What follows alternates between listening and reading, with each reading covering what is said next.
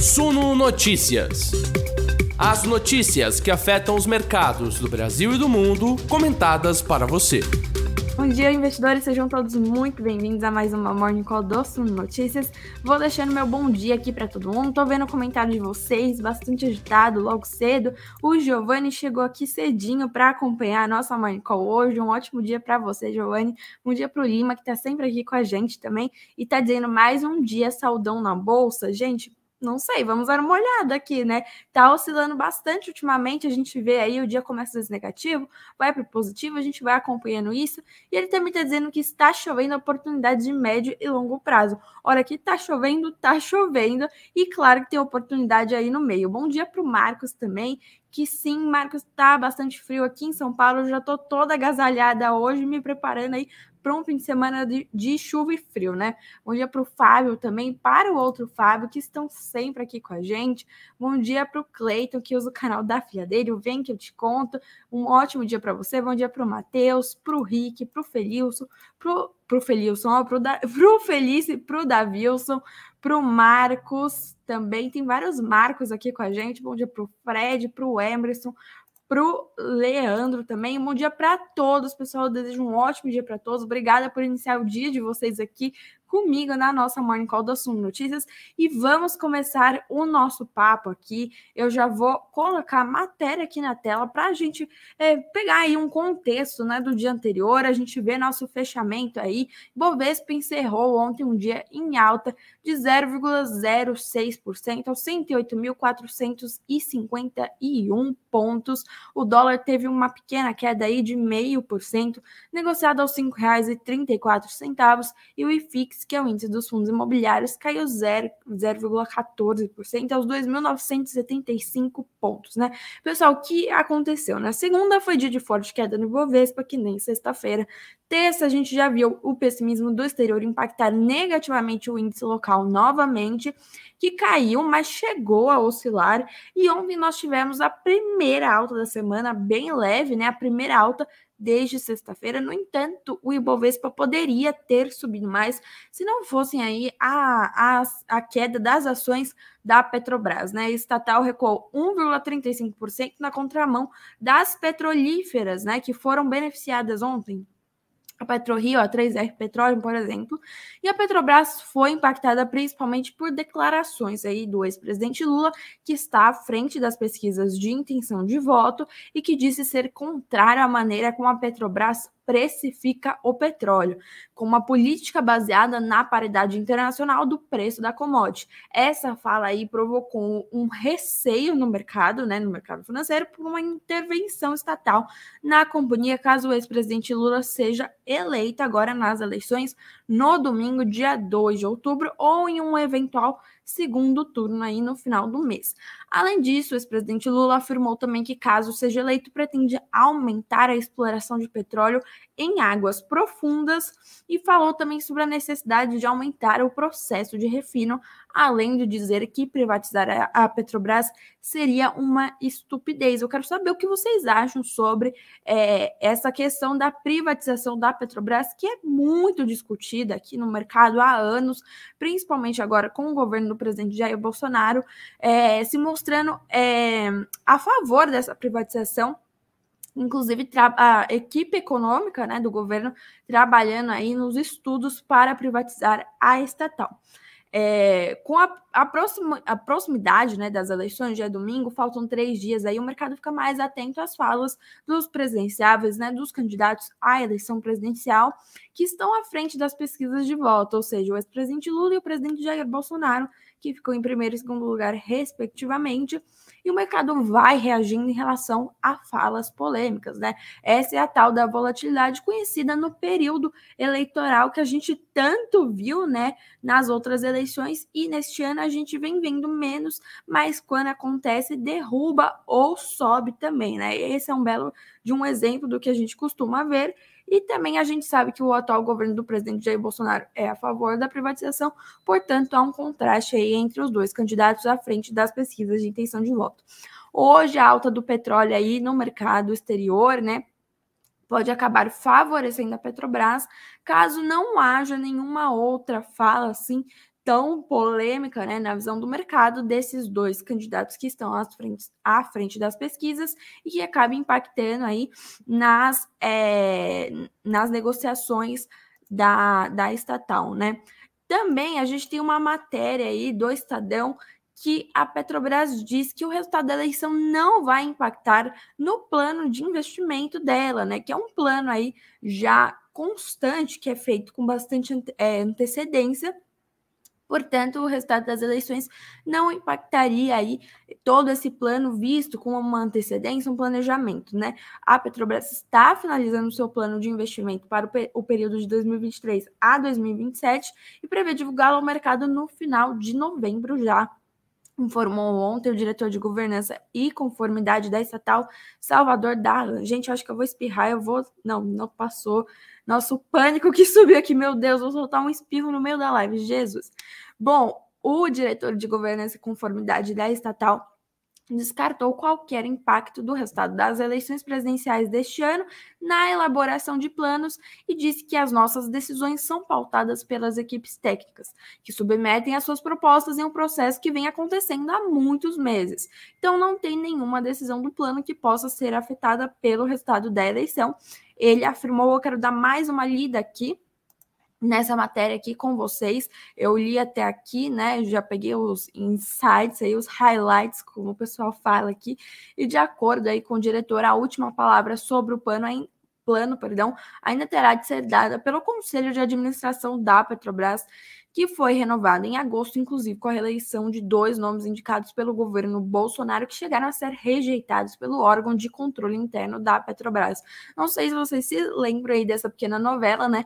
O governo indicou dois nomes, o conselho rejeitou, pediu novos nomes ao governo, o governo falou: ah, tá bom, tá aqui meus nomes. E eram os mesmos nomes e, né, acabaram passando.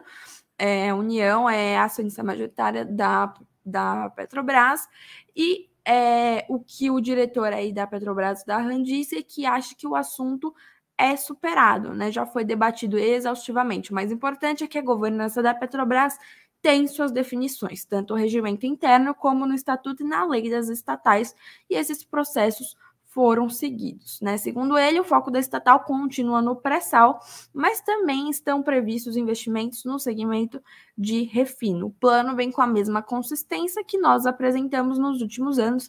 É um plano que tem foco no Brasil, com desenvolvimento nas áreas do pré-sal e com bastante investimento, não apenas em exploração perdão, e produção, mas também no downstream diretor afirma que o plano ainda está sendo desenhado e não é possível divulgar o valor que será investido ou se já incluirá novos projetos para diversificação dos negócios da estatal diante da transição energética com usinas eólicas offshore. Então a gente fica com essa declaração aí da Petrobras nessa quinta-feira, há três dias do primeiro turno da, das eleições. É, e a gente vai vendo como o mercado vai reagindo a todas essas declarações, tanto dos candidatos à presidência da República, é, como das próprias empresas, né?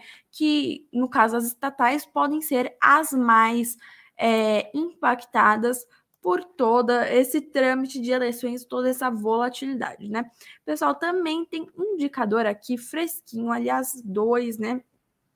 No caso, é o relatório trimestral de inflação do Banco Central, que a gente fica de olho com todos esses processos aí envolvendo as desonerações de impostos para cair os preços de combustíveis, de energia, deflação vista nos últimos três meses e também né, toda a questão da política monetária aqui no país, que na última reunião, na semana passada, foi de manutenção da taxa Selic em 13,75% ao ano, quebrando aí o ciclo de altas visto desde março de 2021, e a gente vê aí é, o Banco Central dizendo que após admitir estouro do teto neste ano, agora diz que há 7% de chance de cumprir meta, né? O Banco Central informou nesta quinta-feira que revisou de 8,8% em junho para 5,8% sua estimativa para o Índice Nacional de Preços ao Consumidor Amplo, a inflação oficial para este ano.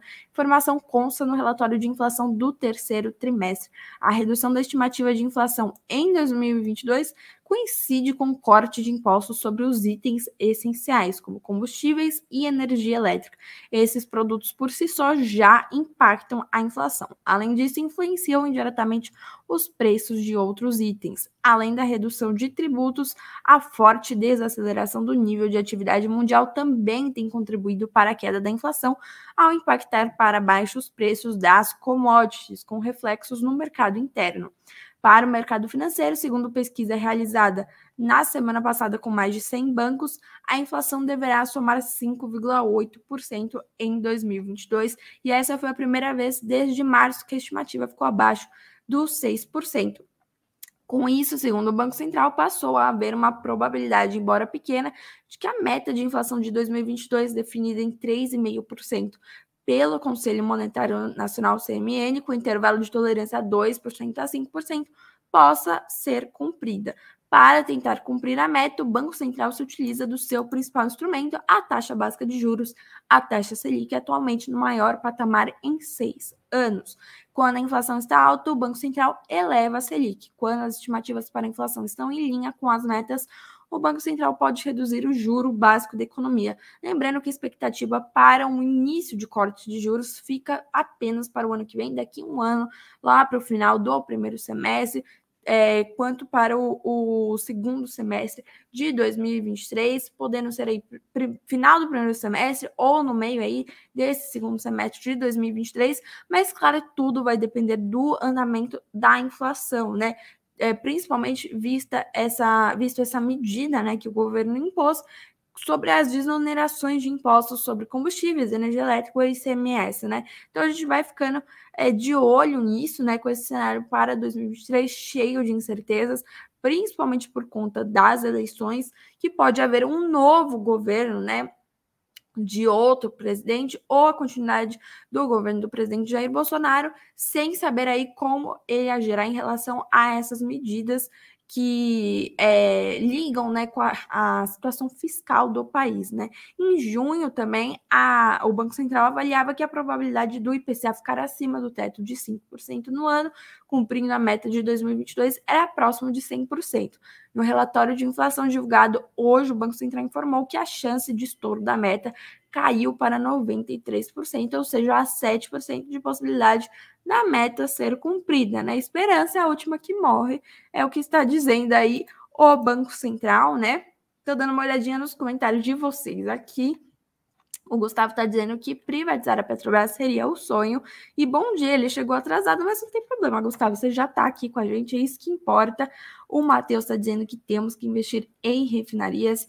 A Heloísa está dizendo que se, se privatizar quer ver o preço do diesel, que hoje é subsidiado pelo governo. Felício, obrigada pela sua compreensão. Greg também sempre passa mal com a rinite.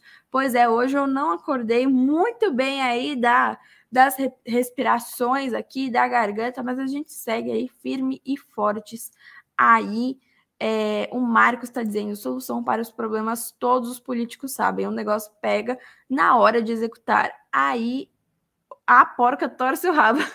Gente, eu adoro as expressões de vocês. Vou aprender uma aqui cada dia e vamos dar uma olhada também no IGPM. Ah, eu não consigo ver aqui, né, gente? Pera aí. Então, que eu tenho os dados aqui, eu vou tirar a matéria da tela, mas eu tenho os dados aqui já preparadinhos para vocês. Deixa eu ver se eu consigo abrir em outro portal, mas por enquanto o IGPM eu já vou antecipando para vocês. Houve uma deflação de 0,95% em setembro, após a queda de 0,70% em agosto. O IGPM já acumula uma alta de 6,61% até setembro, e em 12 meses acelera a 8,25% em setembro, né? Lembrando aí que o GPM era conhecido como a inflação aí do aluguel, mas devido à sua forte alta, né, acumulada, muitos aluguéis passaram a se basear pelo IPCA, que é a inflação oficial do país, porque não estava dando conta aí é, do reajuste dos aluguéis, não ia, na prática, né, a história é outra para o reajuste, e o Itaú projetava aí uma deflação de 0,98% para setembro, a gente teve uma deflação de 0,95% e a mediana do projeções broadcast era de deflação de 0,89%, portanto, aí já vem um pouco acima é, da mediana. Né? O Bradesco disse que o IGPM hoje vai refletir essa queda disseminada de diversas commodities, sinalizando menor pressão de custos à indústria. Né? O IGPM é conhecido como era, né, até então, tradicionalmente, como a, a, inflação do aluguel, mas ele é composto também por diversos outros itens que acabam encostando nas commodities. Por isso, né, que às vezes é, a alta ou queda no preço de alimentos, de commodities, acaba impactando no seu aluguel, né? Bom, IGPM fica nisso. Eu quero passar também uma outra matéria aqui, mas não vai dar tempo. Então vamos falar de bolsas mundiais. Futuro de Nova York, bolsas europeias caindo nessa manhã, operando no negativo, apagando os ganhos de ontem, né? Os mercados financeiros retomam a aversão ao risco nessa quinta-feira e as bolsas mundiais ampliam suas perdas.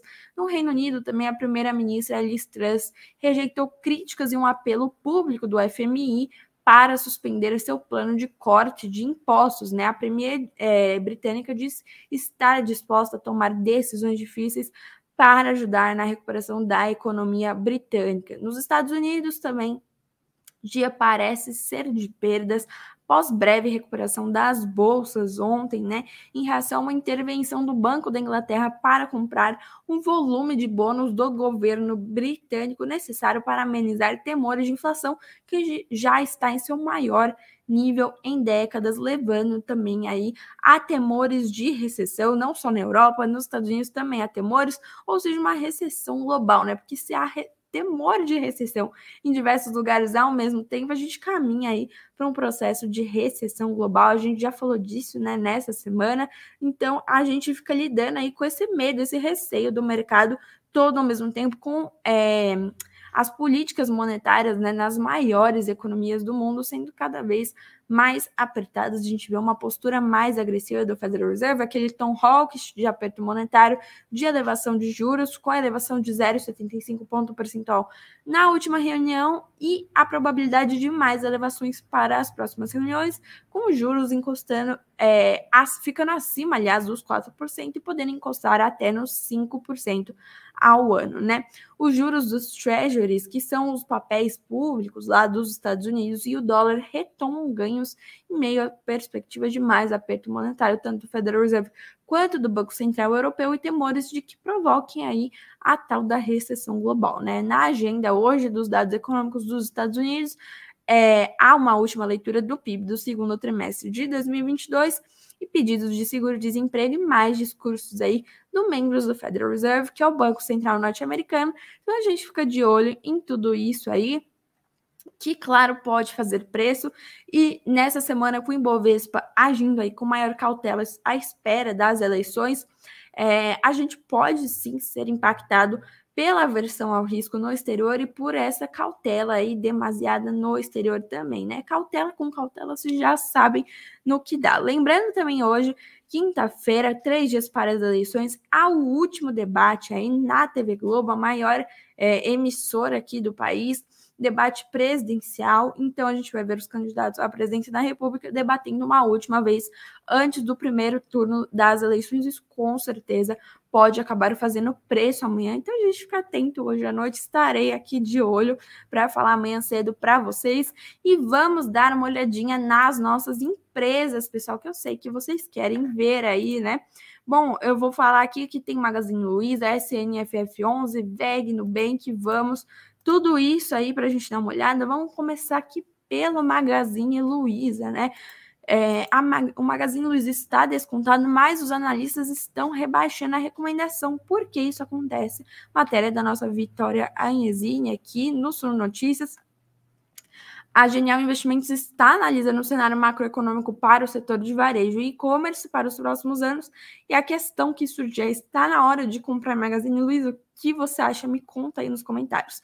Os analistas da Genial alteraram a recomendação para as ações do Magazine Luiza e rebaixaram os papéis para manter similar ao neutro, né, na recomendação de compra ou venda preço-alvo estimado para 2023 é de R$ 5,20, com potencial de valorização de 24% diante do preço de fechamento na terça-feira. Os motivos, segundo a Genial, são as lojas físicas possuem uma produtividade abaixo do esperado, que deve desfavorecer as margens da companhia, e há desconto no papel por parte da curva de juros, que não deve ser corrigido totalmente nos múltiplos históricos. Nesse segundo motivo, a Genial afirma que a correção não deve ocorrer em sua integridade pela assimetria que o preço do Magazine Luiza carrega sobre outros dois principais players, a Via e a Americanas, pelo seu e-commerce. Portanto, a gente fica aí com essa avaliação da Genial Investimento sobre o Magazine Luiza e, claro, me conta se você investe no Magazine Luiza. Já o SNFF11 né, é, encerrou sua segunda emissão de cotas com captação de 29,6 milhões de reais. Fundo imobiliário Suno FOF, né, o Fund of Funds, é um fundo de fundos da Suno Asset, encerrou sua segunda oferta restrita de cotas do fundo imobiliário, captando aproximadamente 29,6 milhões de reais em sua operação de follow-on, né, uma oferta subsequente aí e nessa terça-feira foi realizada a liquidação das novas cotas subscritas pelos cotista, cotistas perdão, do SNFF11 que exerceram seus respectivos direitos de subscrição de sobras e montante adicional. Ao todo foram subscritas integralizadas 8.116 novas cotas decorrentes do exercício do direito de subscrição de sobras e 317.636 novas cotas que vieram do exercício do direito de subscrição a montante adicional, totalizando 325.752 cotas, considerando todas as cotas da, da, da segunda emissão do SNFF11, incluindo o lote adicional, foram subscritas e integralizadas um total de 330 mil cotas do fundo, né? Me conta aí se você investe no SNFF11, o Suno aqui, o Suno, o fundo aqui da Suno Asset, e a gente vê também a VEG, o BTG vê uma alta aí das ações com o novo CAPEX, entenda, né?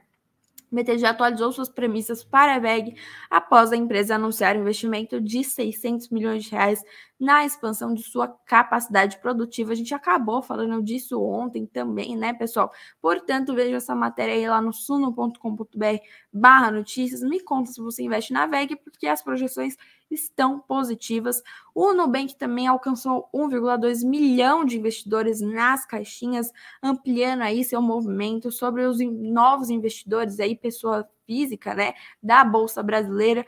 E a Vamos, as ações podem subir mais de 90%. Quem diz isso é o Safra, que atualizou o preço-alvo das ações da Vamos vamos, perdão, para R$ 23,60 em 2022 e R$ 27,40 em 2023, com recomendação de compra para o ativo que indica um potencial de valorização de mais de 90%. Essa matéria completinha você olha lá no suno.com.br barra notícias. Vou dar uma lida aqui nos comentários de vocês. Quero ver a nossa enquete também. Quem não votou, corre que eu vou fechar a enquete já já.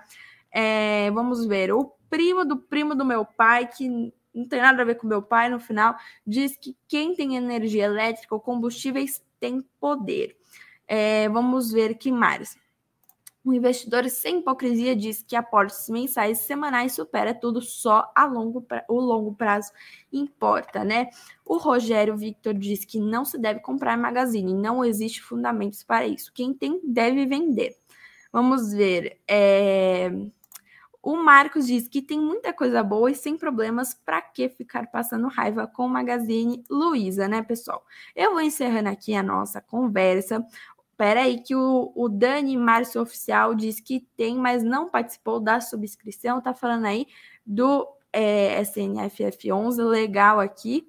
É, vamos ver. O investidor com o Guerra diz que caixinhas do Nubank ajuda muito quem é, deseja ter uma melhor organização financeira. Pessoal, muito obrigada pela participação de vocês. É, super ativos hoje e sempre, né? Aliás, vamos ver a nossa enquete, colocando nossa musiquinha aqui para a gente já ir finalizando a nossa conversa. Deixa eu dar uma olhadinha aqui é, eu perguntei aí para a nossa audiência se vale a pena investir na Petrobras em 2022, dado todas essas falas aí dos candidatos à presidência da República e da própria empresa, né?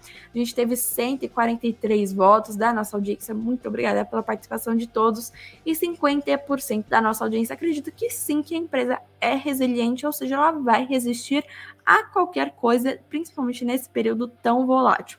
33% diz que talvez, mas vai aguardar um pouquinho ainda, algumas semanas, né? E 17% diz que não, não vale a pena e que vai demorar para investir. Encerro aqui a nossa enquete, 146 votos. Muito obrigada pela participação de todos nessa quinta-feira. Continue lá com a gente no suno.com.br barra notícias, nosso site do Suno Notícias, que é atualizado o dia inteirinho para vocês. Não se esqueçam, essa semana é especial fundos imobiliários. Então, você que investe ou pensa em investir em fundos imobiliários, tem conteúdo super especial para você todos os dias às 14 horas. Até amanhã tem live aqui, 14 horas, 2 horas da tarde, com convidados super especiais da indústria de fundos imobiliários. Hoje tem também, amanhã tem também. Então voltem aqui com a gente às 14 horas. E claro, às 19 horas, o Greg Prudenciano, nosso querido editor, volta com os destaques do dia para você encerrar sua quinta-feira muito bem informado rumo à sexta-feira. Eu desejo um ótimo dia para todos também. Tá acabando a semana, firmes e fortes aqui. Ótimo dia, bons negócios hoje. Eu vejo vocês amanhã às 9 horas da manhã na nossa Manhã Encontro.